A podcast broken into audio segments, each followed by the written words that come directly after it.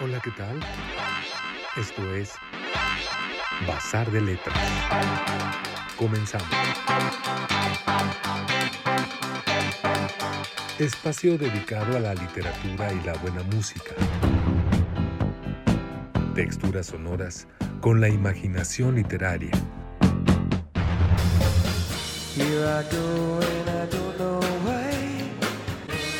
Con ustedes, Iván Ríos Gascón y Eduardo Collins.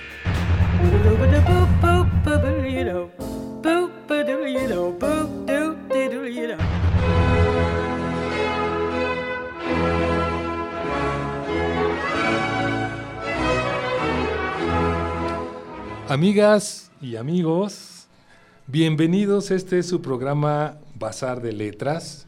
Estamos muy contentos de tener una emisión más.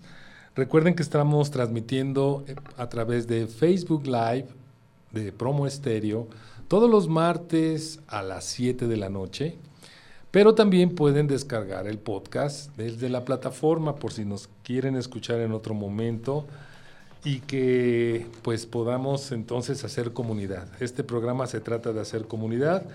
Participen, mándenos sus comentarios también y la dirección de Promoesterio Tehuantepec 35 Colonia Roma Sur en la alcaldía Cuauhtémoc con el código postal 06760 aquí en la Ciudad de México recibirá lo que nos quieran ofrecer, algún libro, un disco que tengan por ahí. El teléfono de cabina 5584 54 5584 11 40 85. Ay, me ando trabando ahí. Señores y señoras, tenemos manteles largos el día de hoy. Iván, ¿cómo estás? Hola, ¿qué tal? Tenemos una invitada, una gran amiga que pues nos va a hablar también de la, uh, de la actividad del hacer, de escribir y representa a lo que significa la óptica femenina en el quehacer cinematográfico. Tere Solís, ¿cómo estás? Muy bien, muy contenta de estar aquí también acompañada y para encarrilarnos a hablar de guion, de guion cinematográfico. Padrísimo, padrísimo. Iván. Adelante, adelante. ¿Qué nos cuentas, eh, Tere? Bueno, antes quisiera comentarles, es una amiga que eh, tengo mucho tiempo de conocerlo, fuimos compañeros en la facultad, hicimos la tesis juntos de licenciatura y precisamente fue una tesis sobre mujeres. Recreamos, investigamos sobre cuatro propuestas de mujeres en aquellos años, ¿verdad? Y fue este, pues una experiencia además que fue una de las tesis audiovisuales que presentamos como una novedad en esos años, ¿verdad, Tere? Sí, bueno, fue una experiencia muy grata. Éramos unos peques porque la verdad teníamos 19 años y de todas maneras escogimos a grandes cineastas. Me acuerdo que estaba Mariano Varo, sí. Cortés, Lilian Liderman y Marisa Sistac. Y Marisa Sistac. Y realmente yo con los años en el recorrido, pues siempre me las he vuelto a encontrar. Busi Cortés luego me pregunta mucho de ti, me pregunta de la versión audiovisual, este, dónde quedó, porque pues yo la versión escrita siempre la tengo sí, y pues he repartido muchísimas este, versiones todavía hasta hace poco, ¿no? Uh -huh. Porque la verdad es de que pues en mi vida se registra como ese regreso o ese retorno a Ítaca, ¿no? Que es este el material matriarcado cinematográfico, yo viniendo del matriarcado femenino eh, oaxaqueño de cierta forma y haber crecido pues con cinco mujeres. Entonces de pronto pues como que la literatura y todo lo que tiene que ver con las mujeres pues se acerca a mí de forma natural, sí. como las olas que vienen del mar de allá de Tehuantepec o de Puerto Escondido o de oh. Punta Mita o de Mazunte o de todos estos lugares tan divinos que tiene eh, Oaxaca la Bella. Muy bien. Vamos a escuchar un tema para entrar de lleno a platicar con Tere. Como pueden ver, va a estar cinematográfico el asunto. Vamos con un tema.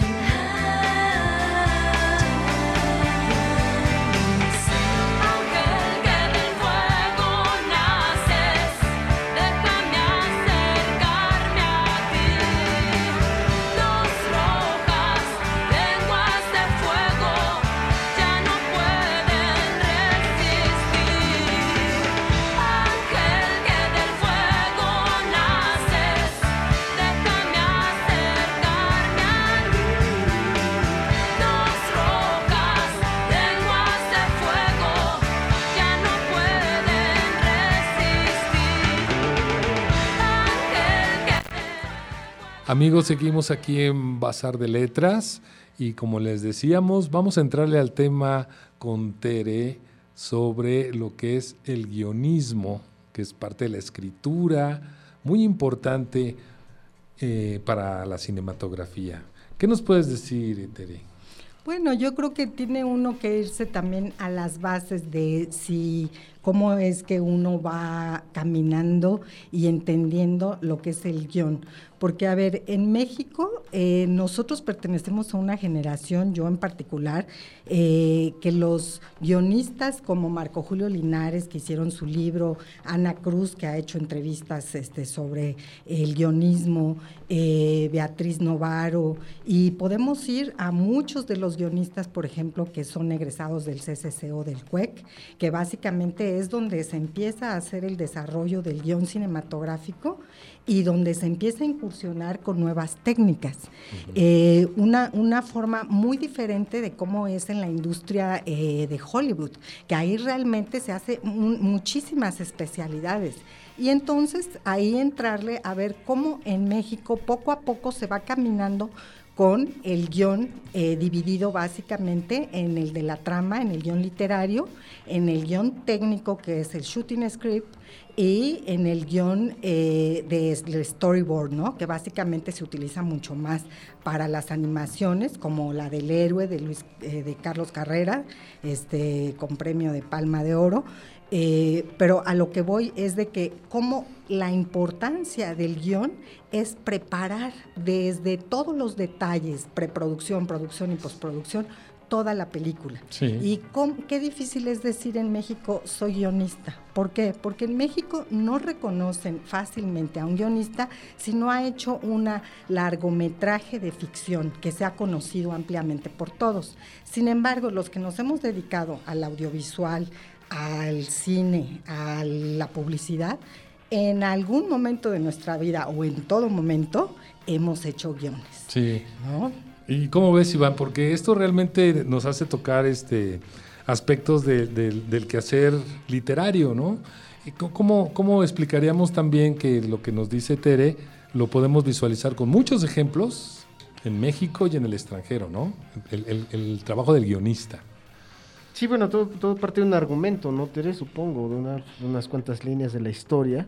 Todo parte de ahí para después irla desarrollando con más amplitud, ¿no?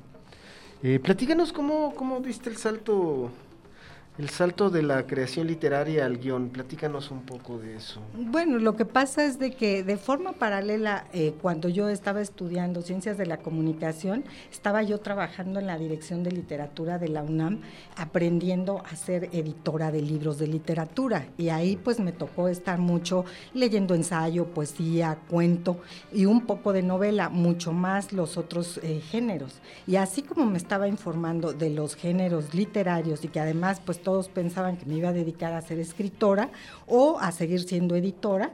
Diez años de mi vida fueron dedicados exclusivamente a leer y en el, en el mismo momento iba escribiendo porque pues empecé a colaborar con la revista Siempre, con la revista Casa del Tiempo, eh, fui editora también de fondos de inversión del periódico El Financiero, fui editora también de Derechos Humanos en la Comisión Nacional de Derechos Humanos.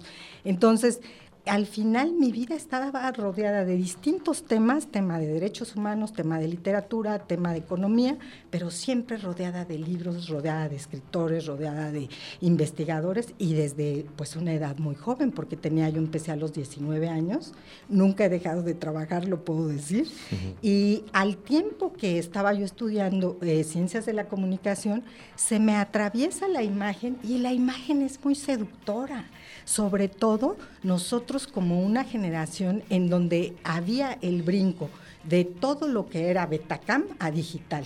O sea, yo me acuerdo que en el 2000, cuando yo hice mi ópera prima, que le puse corazón arroba 2000.com y que la estrené en Berlín, que son cuatro retratos de mujeres artistas oaxaqueñas, eh, saqué a Lila Downs al público que no la habían sacado en pantalla. Ella todavía como una cantante que andaba en la serranía, que estaba incursionando también en la ciudad de Oaxaca, que Alfredo Harpelú le estaba financiando su primer disco, Yututata, que la la conocí en el péndulo de la Condesa porque pues yo muchos años vivía ahí en la Condesa, entonces pues ahí había un cruce de avenidas con todos los artistas de todas las especialidades.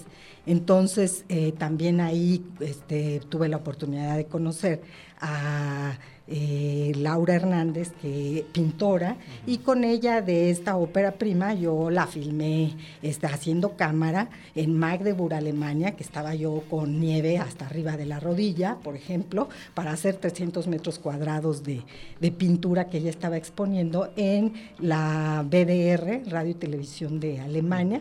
Me acuerdo que no hablaban casi este, inglés los alemanes de esa parte que sí está bastante más hacia el oriente, y pues habían ahí muchas formas de relacionarnos con señas, porque pues nosotros les hablábamos en inglés y ellos todo el tiempo nos contestaban en alemán.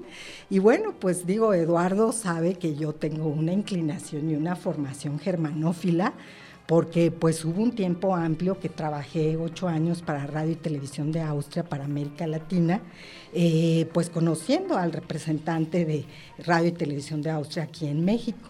Y a partir de ahí empecé como a incursionar con muchísimos autores del habla germana, primero la austriaca, que siempre tuve inclinación, porque digo yo, por ejemplo, uno de mis pintores favoritos es Gustav Klimt o también Egon Shelley. Entonces, eso ya tiene que ver, cuando yo era editora de la revista El Cuento de don Edmundo Valadez, yo en las primeras portadas escogía a esos pintores. Entonces, ¿qué quiere decir? Pasan los años, 10 años, más años, y de repente ya estoy en Austria, estoy en Viena, estoy en Radio y Televisión de Austria, y ahí estamos editando los documentales, muchos documentales, porque básicamente yo me he formado en el documental, mucho más que en la ficción. Y también con la publicidad. Yo le decía a Eduardo, este, hace un momento, el tema de que, de, que eh, en, qué momento te consideras guionista. Si yo me he llegado a comprar con la escritura de un guion, de una imagen corporativa, un carro, pero como no tengo película de largometraje de ficción, nadie pues te reconoce como guionista. No sales a la luz como guionista. Entonces es muy interesante cómo es ese manejo, que el guion, el creador del guion se queda a la sombra. Uh, bueno, no, no te quiero interrumpir. Continúa, mejor de ahorita con lo comentamos. No, eh, que se me hace un poco injusto en el sentido de que todos los guionistas, y esta es una discusión que hay entre los grandes guionistas eh, de todo el mundo, y eh, un tal Maquis lo pone mucho ahí sobre la mesa, de decir, el verdadero autor de la película es el guionista, porque sin, sin no, hay, no hay película sin guion. ¿No? Entonces, eh, y cuando tú ya la ves reflejada en pantalla la película, dices, ¿y dónde? Quién no te preguntas quién fue el guionista. Yo por eso, y se me hace tan importante, cuando damos clases o sesiones o cuando tenemos una, una o charlas como esta. O charlas como esta, decir, no se vayan sin ver los créditos, sin ver quién realmente hizo. escribió. Sí. Algo rapidito que le quieras comentar y nos vamos a otra musiquita. bueno, no, no, este, de hecho eso es, el, guionista siempre está atrás, siempre está la saga. Hay, eh, acabas de, apuntar algo interesante, no hay películas sin guion, pero también hay guiones que los directores rescatan, guiones malísimos que los directores terminan rescatando, ¿no? Pero bueno, eh, el gran ejemplo de la, de la anonimato injusto del guionista, pues lo tenemos en Joseph Mankiewicz, ¿no? Esta película que, se acaba de estrenar hace un año, Mank, que es sobre el guionista de El Ciudadano Kane, una película que fue un fracaso en su momento, pero en realidad después fue valorada eh, como lo que es, como la obra de arte que es. Ya, es, obra de culto, además. Exacto, pero además todo se le atribuye a Orson Welles. Si no viene la película de Mank, con la estupenda actuación de, de Gary Oldman, realmente la gente tendría, seguiría ignorando quién fue Mankiewicz y las razones y todo el proceso creativo de, lo que fue el guion de Ciudadano Kane. Así es. Vamos a escuchar un temita y seguimos platicando.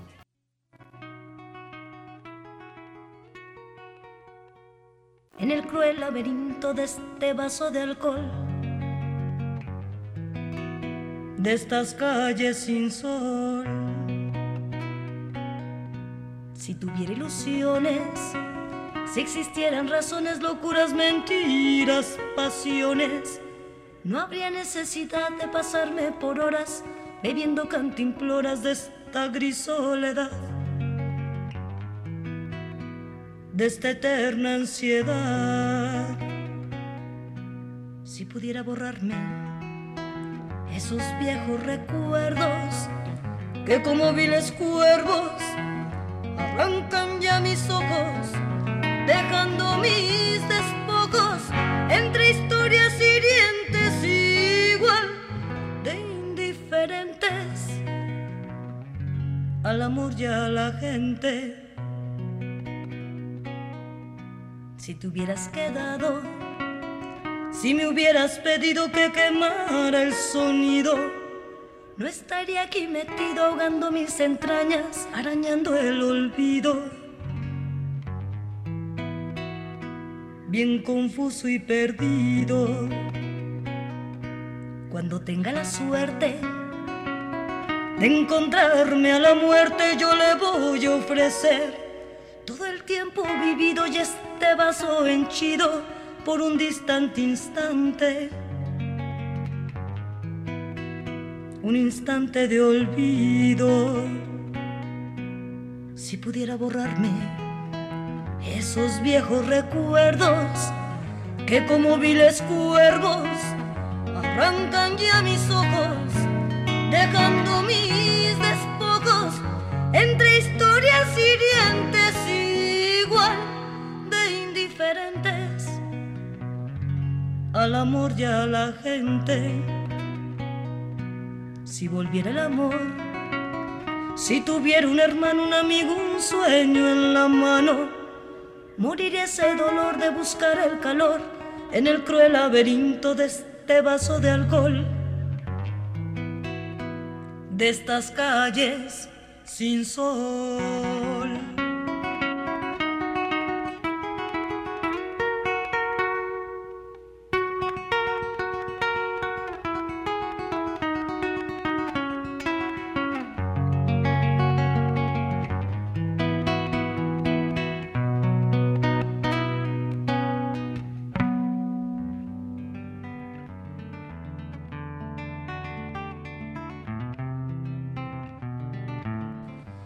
Amigos, seguimos aquí en Bazar de Letras y pues charlando con Tere Solís estamos pues de- descubriendo que hay muchas cosas que vale la pena mencionar sobre la creación del guion. Tere, platícanos cómo, cómo se estructura, hablando ya de, del paso de una imaginación, de una historia, como decía también Iván, aterrizarlo en un guion. ¿Cómo es esta parte? Mira, la taxonomía del guion es muy interesante porque, porque puede tener una mezcla de géneros y también puede situarse como en la forma discursiva tradicional, donde el primer personaje protagonista va en busca de sus deseos, el exterior lo como lo contradice y él va contra esas corrientes. Hay momentos en los que pueden haber este, oleajes álgidos emocionales y des- eh, eh, viene inicio, desarrollo y el final, en el final, pegado al final, pues ese clímax, ese éxtasis de la película y con un final que no es interpretable, no es transformable. Esa es una estructura clásica, que- además la podemos ver en la literatura también, que corresponde con, con esa misma. Y que esa es la del ¿no? ciudadano Kane, por ejemplo, de Orson Welles. Es, es el típico este, personaje protagonista que va a, en busca de todas sus aventuras, deseos, objetivos, tal, las contradicciones que hay alrededor y al final con este resultado. ¿no? Que ya es este, una película. Pero hay otras estructuras. Sí. ¿Como cuál? Vamos, por ejemplo, la de Telma and Luis, ¿no? Que es muy interesante. Es una película coral. ¿Qué pasa con la, con la parte coral? Es que eh, los personajes al principio o al final tienen un espacio en común y que eh, sus eh, historias se van entrelazando. Y aparte la de Telma and Luis es muy interesante porque ahí su escritor, Kalie Kubori, eh, estuvo eh, nominado, él, él- él ganó con el Oscar, El Oscar. eh, de- en- con el guion de esa película, pero esa película que dirigió Riddle Scott al principio no se iba a hacer y, y el guionista estuvo en todas sus facetas. Fue un guion muy vituperado por Hollywood, ¿por qué? Porque tenía a dos heroínas, ¿no? Muy distintas eh, y, eh, de, formación y de protagonismo, ¿no? Eh, no podemos olvidar, ¿no? A Gina Davis como Telma y a Susan Sarandon como Luis. Y cómo al final eh, este tema del suicidio, este tema de a través del suicidio encontramos la libertad, este tema de la violación de Luis que va describiéndose a lo largo de la historia, este tema de cómo van convergiendo estas dos personalidades y cómo la, la forma decidida de ser de Telma va desarrollándose durante la trama y tiene una serie de géneros entrecruzados ¿Por qué? Porque es una comedia dramática, pero también tiene el género de buddy movie, que, quiere decir cuando dos personas se conocen a través de la amistad tal. Es la road movie que va por todos estos desiertos y todos eh, y, la parte de western y de película policíaca.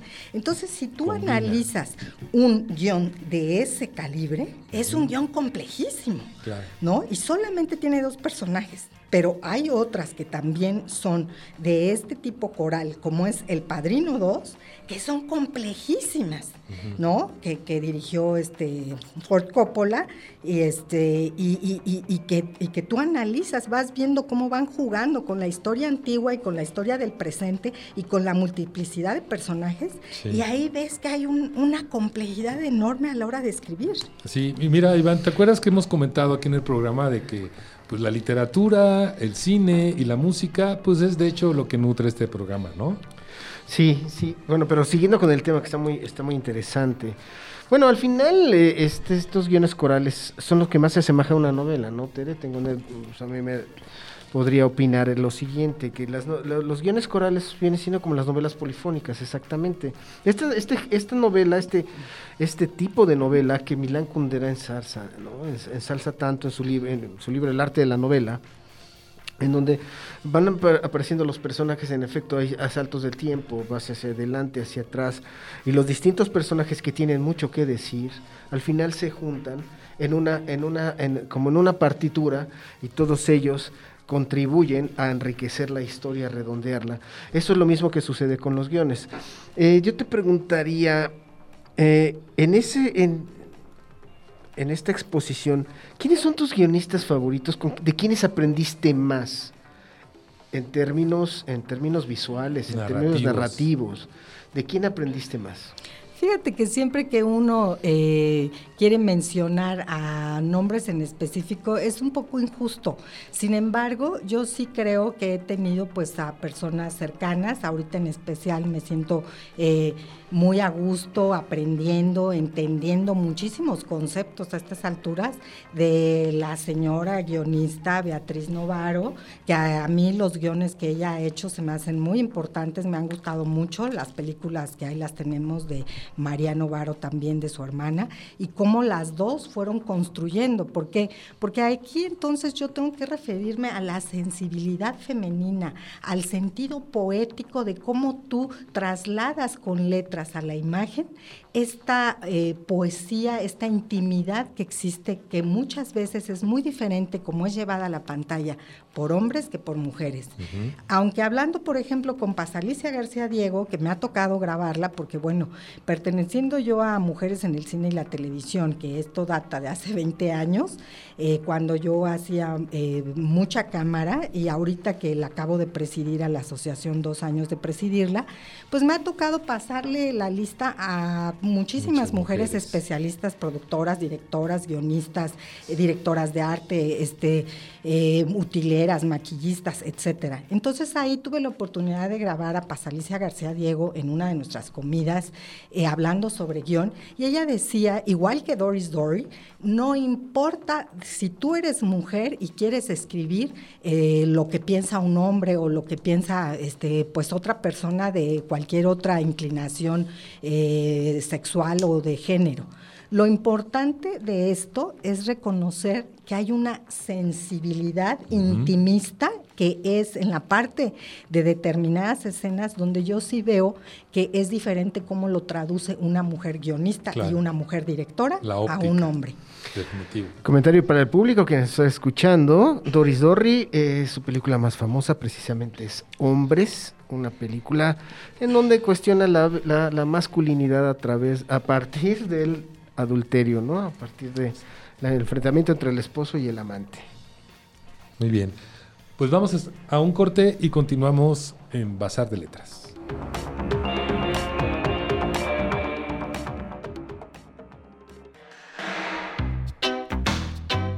Esto es Bazar de Letras. Seguimos en un momento más escuchando texturas sonoras con imaginación literaria.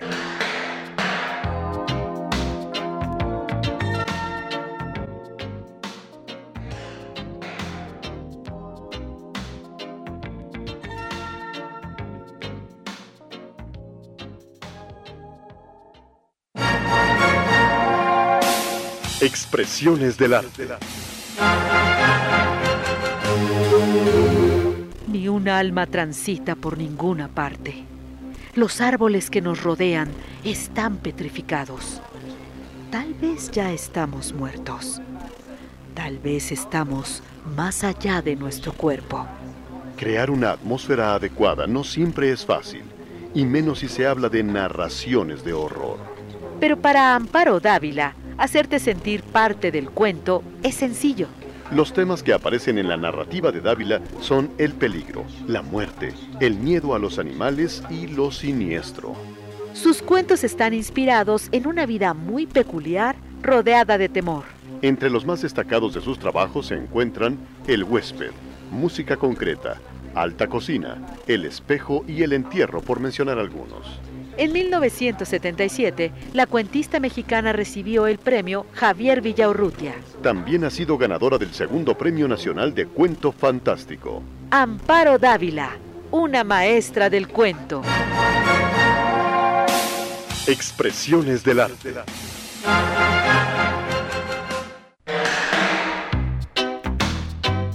Esto es Bazar de Letras.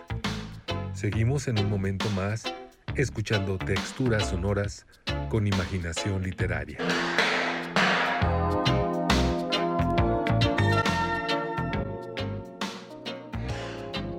Amigos, seguimos en Bazar de Letras y aprovechando que tenemos a una persona que tiene esa óptica y lectura de lo que es el cine y además como mujer, Tere, Guillermo Arriaga, ¿nos lo puedes platicar por qué es importante como, como un ejemplo del guionismo? Bueno, mira, retomemos el tema de los guiones corales, que Amores Perros es un ejemplo eh, emblemático del tipo coral, lo mismo que Babel, además, y de cómo eh, finalmente él internacionalmente pues tiene un cartel de guionista eh, del largometraje famoso, pero como también es un narrador, un novelista. Y bueno, esta parte también de eh, el narciso que tenemos adentro eh, a la hora de que tú estás desdoblando a los personajes y también del toma y daca que él ha vivido, por ejemplo, con Amores Perros y Alejandro González Iñárritu para tener el crédito de, guionista, ¿no es cierto, Iván? Sí, este, bueno, que bueno, yo tengo mi punto de vista eh, muy personal, yo creo que ahí el problema de, empezó a haber un problema entre Riaga e Iñárritu en el momento en que empezaron a, hacer la misma película, ¿no? Una y otra vez. De Amores Perros a Babel o a 21 gramos, se empezaba a notar el mismo tono. Eh, ese Diríamos una formulita, encontrar una fórmula, pero también es, es, de, pareja, ¿no? De guionista con director. Sí, pero ya, eh, eh, o sea, es exactamente, acabas de darle al punto, la, la fórmula, ¿no? Woody Allen tiene una fórmula. Eh, todas sus películas en apariencia son iguales. O Almodóvar tiene su fórmula, en apariencia son iguales, aunque tocan otros tópicos. En el caso de, de, y Arriaga, yo, yo, yo siento que se empezaban a desgastar con las eh, historias de estas historias de tremendistas, esos, esos dramas así desgarradores, ¿no? brutales, este, profundos, este, cimas existenciales en las que caían. Pero es que a la gente le gustaba mucho esta parte del melodrama tradicional de México, ¿no? Y lo actualizaron porque eran los años noventas, en donde incorporaban otros elementos. O sea, estoy hablando un poco desde cómo funcionó esa fórmula de la que estás precisamente mencionando. Sí, pero, pero, a ver, a ver, este. Eh, yo me refiero a las otras películas, a las películas que ya hicieron con, la, con los grandes presupuestos hollywoodenses, 21 gramos, Babel. Ahora bien, este Guillermo Arriaga, yo tengo entendido que él empezó como narrador, como escritor, no como guionista. Eh, él, su paso al guionismo fue, fue posterior a la, a la narrativa. Digo, El Búfalo de la Noche es una novela que se publicó este, mucho antes, eh, en los años 90, mucho antes de que él incursionara en el guion. Ahora ya es un narrador consumado, con, premios internacionales. Y, es un hombre que, que, sí tiene una disciplina de trabajo rigurosa. No sé hasta qué punto, hasta qué punto eh, eh, él prefiera, y sería una salida muy interesante de, de, preguntar qué, prefi qué prefiere, en qué se siente más cómodo, en un guion o en una novela. ¿Tú cómo, en qué te sientes más cómoda, Tere? ¿Escribiendo un cuento, por ejemplo, o escribiendo un guion? Fíjate que estando en el ambiente de la literatura, digo, yo he sido osada, me ha arriesgado a escribir cuento, ¿no? Escribí uno que se llama Labios de Zarzamora, que se publicó, este, estuve muy afectada muchos años, pues por la revista del cuento del mundo Valadez, que leía yo pues a todos los escritores que tenían de 40 para arriba y era yo la editora de la revista.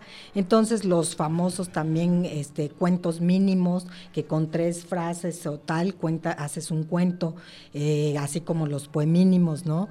Eh, sin embargo, yo creo que es como eh, ejercitar el músculo de escribir es igual que cuando te sales a correr diario. Tú dejas de correr y engordas y no tienes la misma resistencia. Es lo mismo cuando dejas de escribir. Entonces yo creo que yo respeto muchísimo a la gente que escribe porque es letra por letra ir puliendo. Y, y en especial quiero hablar de la de la diferencia que existe, del valor del guionista en la industria, por ejemplo, de Hollywood, de Hollywood, que es tan aplastante para todo el mundo, y en, los países como latinoamericanos. Eh, latinoamericanos y también europeos, que tenemos una formación más de cine de autor. Normalmente el director casi siempre es guionista también. A veces hace el, el, guion con otra persona, ¿por qué? Pues porque necesita también esa retroalimentación, ¿no? Eh, hablando yo y viendo eh, la película Redondo, por ejemplo, de eh, Beatriz Novaro, ella tenía esa retroalimentación y las dos hicieron con Marina Stavenhagen, ¿no? Y yo pues conozco a las dos finalmente que es, son de una sensibilidad divina, la verdad a mí me encanta lo que escriben, cómo lo escriben y cómo van avanzando en todos, en, el, en, la parte literaria, en la poesía que van imprimiendo, en el misterio de las entretelas que hay al escribir el guion. En cambio, en una industria tan desarrollada como Hollywood, el, director le llegan muchos guiones y este el contrato de, a ver, diriges la película. Digo, no podemos dejar de, de ver que así como eh, Alfonso Cuarón dirige Roma y hace un guion que no lo conocen sus actores, sino que él va dirigiendo y que ahora tengo la enorme bendición de conocer, por cierto, y de ver cómo él y también Guillermo del Toro tienen perfectamente medido cuartilla por cuartilla de cómo van describiendo y cómo el formato de guion también es importante. Ahora existen muchos eh, softwares que te, que te dan, te facilitan hacer un guion, ¿no? Está el Final Draft, está el Celtics, este, está otro de Adobe Premiere, en fin. Entonces son eh, poner hasta arriba esta cabeza que siempre va interior, exterior, noche, día, el horario y de ahí a la descripción del lugar de la escena y luego vienen los diálogos y cómo se van entrecruzando los diálogos y cómo van entre paréntesis eh, algunas acotaciones. que tienen que ver con el personaje. Eh, todas estas... Eh, eh, formas se han desarrollado y cómo ves en Hollywood que se ha desarrollado de una forma infinita. Y ves cómo Cuarón, por ejemplo, él mismo dirige la de Little Princess y que no tiene la firma del autor que nosotros conocemos como Alfonso Cuarón.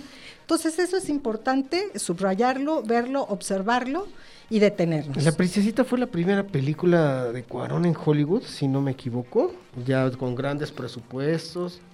Ya después se lanzó a hacer Great Expectations, pero venía de venía de solo con tu pareja, ¿no? Venía de esa peli nada más, ¿no? Y solo con tu pareja, con narrador, acuérdense. Ah, claro, claro. Vamos un tema más y regresamos.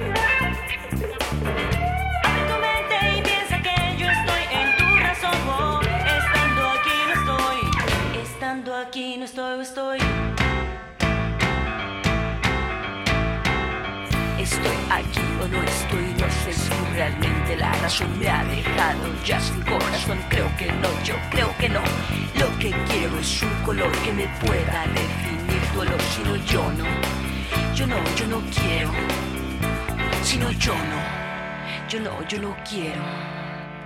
Si no, yo no. Yo no, yo no quiero. Si no, yo. Yo no, yo no quiero. Estando aquí no estoy. Estando aquí no estoy, soy. Estando aquí no estoy. Estando aquí no estoy, soy. Estando aquí no estoy. Estando aquí no estoy, soy. Estando aquí no estoy.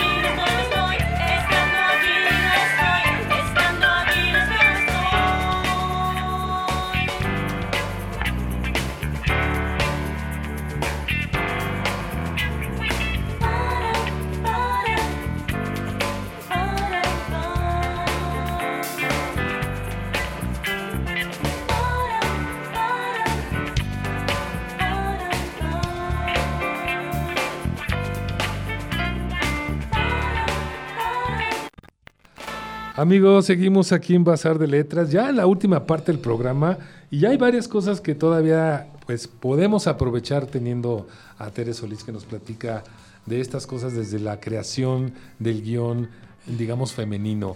Y en particular, Tere, ¿qué nos puedes destacar? ¿Algo de lo que has hecho, alguna anécdota o algo a lo que te has enfrentado desde la escritura como mujer en estos documentales, eh, campañas o publicitarias que has hecho o, el simplemente el, el, el que agarres una cámara?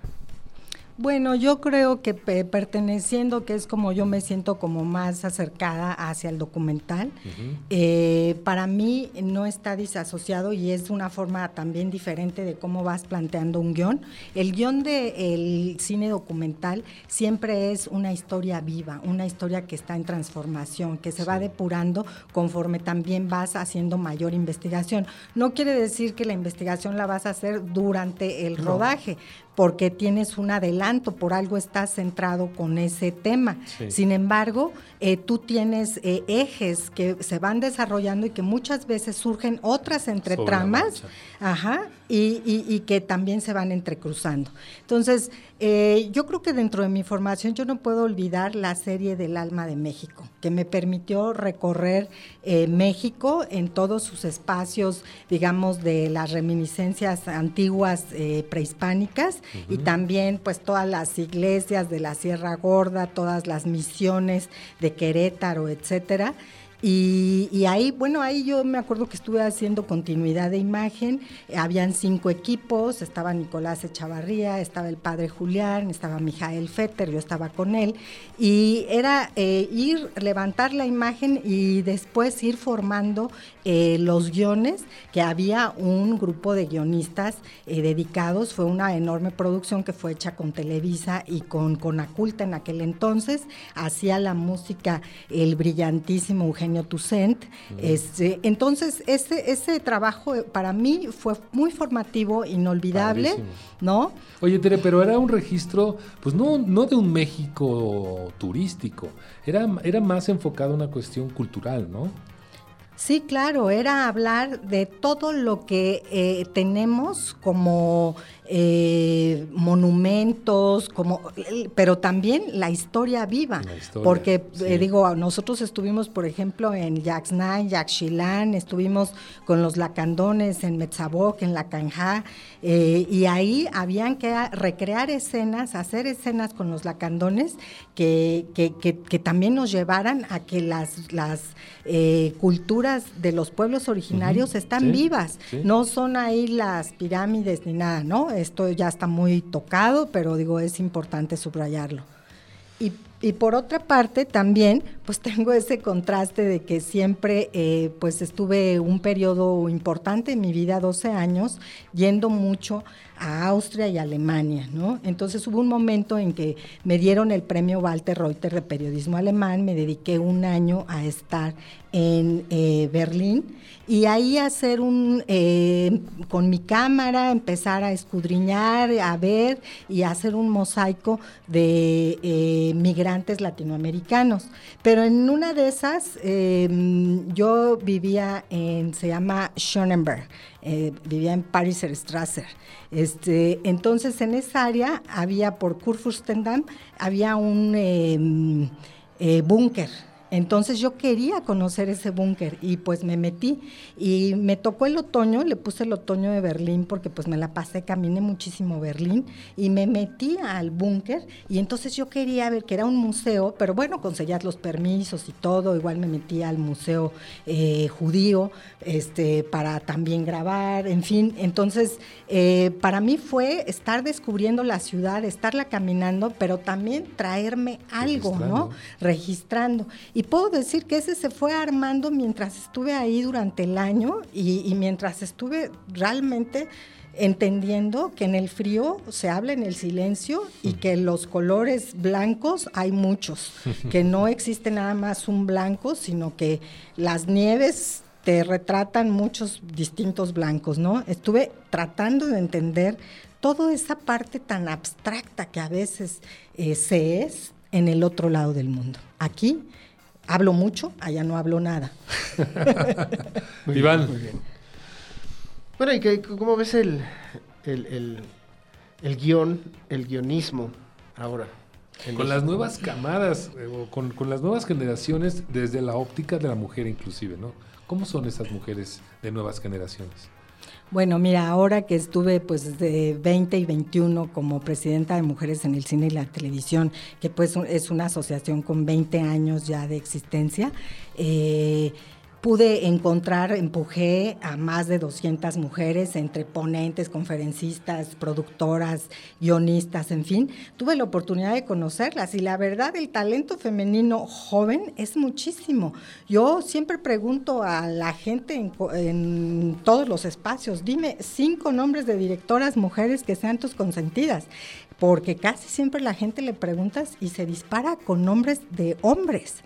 Y, a mí se me hace muy importante que, le demos espacio a las, a las mujeres. Mira, Mónica Weiss, por ejemplo, la descubrí, es una eh, norteamericana, colombiana, que radica aquí en la Ciudad de México, que hizo un corto que se llama eh, Y retiembla en la tierra con Lupita que es una mujer increíble que viene de toda la matanza de Acteal allá en Chiapas y aparece como primer personaje de este cortometraje y es increíble cómo lo armaron con toda la comunidad de allá, con todos, es documental. Ah, también esa es la otra, ¿no? El documental, y yo lo puse así, este, por las razones que, que fui encontrando, ¿no? El documental es el género más realizado por las mujeres. Sí hay ficción, ¿no? Está Kenia Márquez, está ahorita Fernanda Valadez, está, ¿no? Que, ganó el Ariel. Este, hay eh, también eh, Tatiana Hueso, que estuvo en Festival de Cannes con eh, Noche de Fuego. ahorita Tú ves en New York Times, en Forbes, y las notas son en el cine mexicano, la vanguardia y el liderazgo lo llevan las mujeres. Entonces, muy interesante ver eso, pero también ver que el documental es, el, bastión. ¿Por qué? Yo les preguntaba por qué. Eh, porque muchas veces está la libertad de que tienes tu equipo y vas incursionando, que también no necesitas las grandes inversiones, como muchas veces es toda esta preproducción de una ficción, este, y, de que una casa productora te tome, y desde que tú hablas con las distribuidoras profesionales, ¿no? Ahí tenemos nosotros en la asociación a Claudia Rivera Hubert y a muchas otras, y desde que tú tienes la idea, dicen, no dejes hasta el último lo de la distribución, porque no, eh, sino tienes que, desde que inicias, hacer tu imagen de tu primer afiche y empezar a ver quién te va a distribuir, cómo vas a ir incursionando en el mercado. ¿Por qué? Porque eso permite que una película llegue a el Festival de Cannes, a los grandes festivales. Y aquí en México también sabemos que los grandes festivales pues son este, grandes festivales. Yo estoy, digo, en un eh, WhatsApp, por ejemplo, con 125 festivales de la República. Pero tú revisas los grandes presupuestos que maneja el Festival de Los Cabos, el Festival de Monterrey, el Festival de Guadalajara y el de Morelia, ¿no? Y no tiene que ver, por ejemplo, con la muestra internacional de mujeres en el cine. Y la televisión, que la sacamos siempre en Cineteca Nacional, siempre en la plataforma ahorita que yo ciberneticé todo este sistema y lo hice mixto y salimos a través de la plataforma Filming Latino de IMCINE y que llegamos a toda la República donde hay internet, que subimos muchísimo la audiencia y que salimos también por Canal 22, porque ahí su director Armando Casas nos abrió la puerta para hacer en marzo zona de mujeres eh, y poder el 8 de marzo sacar pues un grupo de películas. Entonces, eh, cuando uno revisa todas estas posibilidades de, cómo empujar el guion, la producción y todo, pues ahí, ahí estamos, hay muchísimas mujeres. Y talento. Iván, para cerrar. En efecto. No, no, pues este, gracias Tere por, por, esta conversación. Este, la verdad fue muy, muy interesante escucharte. Y bueno, pues bienvenida al programa. Esperamos que no sea la primera vez. Muchísimas gracias. Yo no me quiero ir sin decir que las mujeres actuales guionistas, tenemos a Lucia Carreras, tenemos a Claudia Saint Luce o Luce, tenemos a Isa López, tenemos a María René, este, obviamente a todas las que conocemos ya que tienen un nombre consolidado como eh, Beatriz Novaro, Marina Stavenhagen, etcétera. Eh, pero sí que se me hace importante eh, siempre abrirnos, ¿verdad? A escuchar las propuestas de todas las mujeres jóvenes. Así es. Y espacio, Tere, te agradezco también de todo corazón que nos hayas visitado, porque también queremos eso, que sea un, un foro, una posibilidad de hablar de lo que muchas veces no se comenta en otros espacios. Así es de que agradezco a todos y todas que hayan escuchado este programa. Como pueden ver, pues es interesante ver desde esta óptica la creación literaria, ver las letras y adentrarnos en el mundo del guion, o sea, de la cinematografía. Nos vemos la próxima semana. Nos despedimos. Muchas gracias. Bye.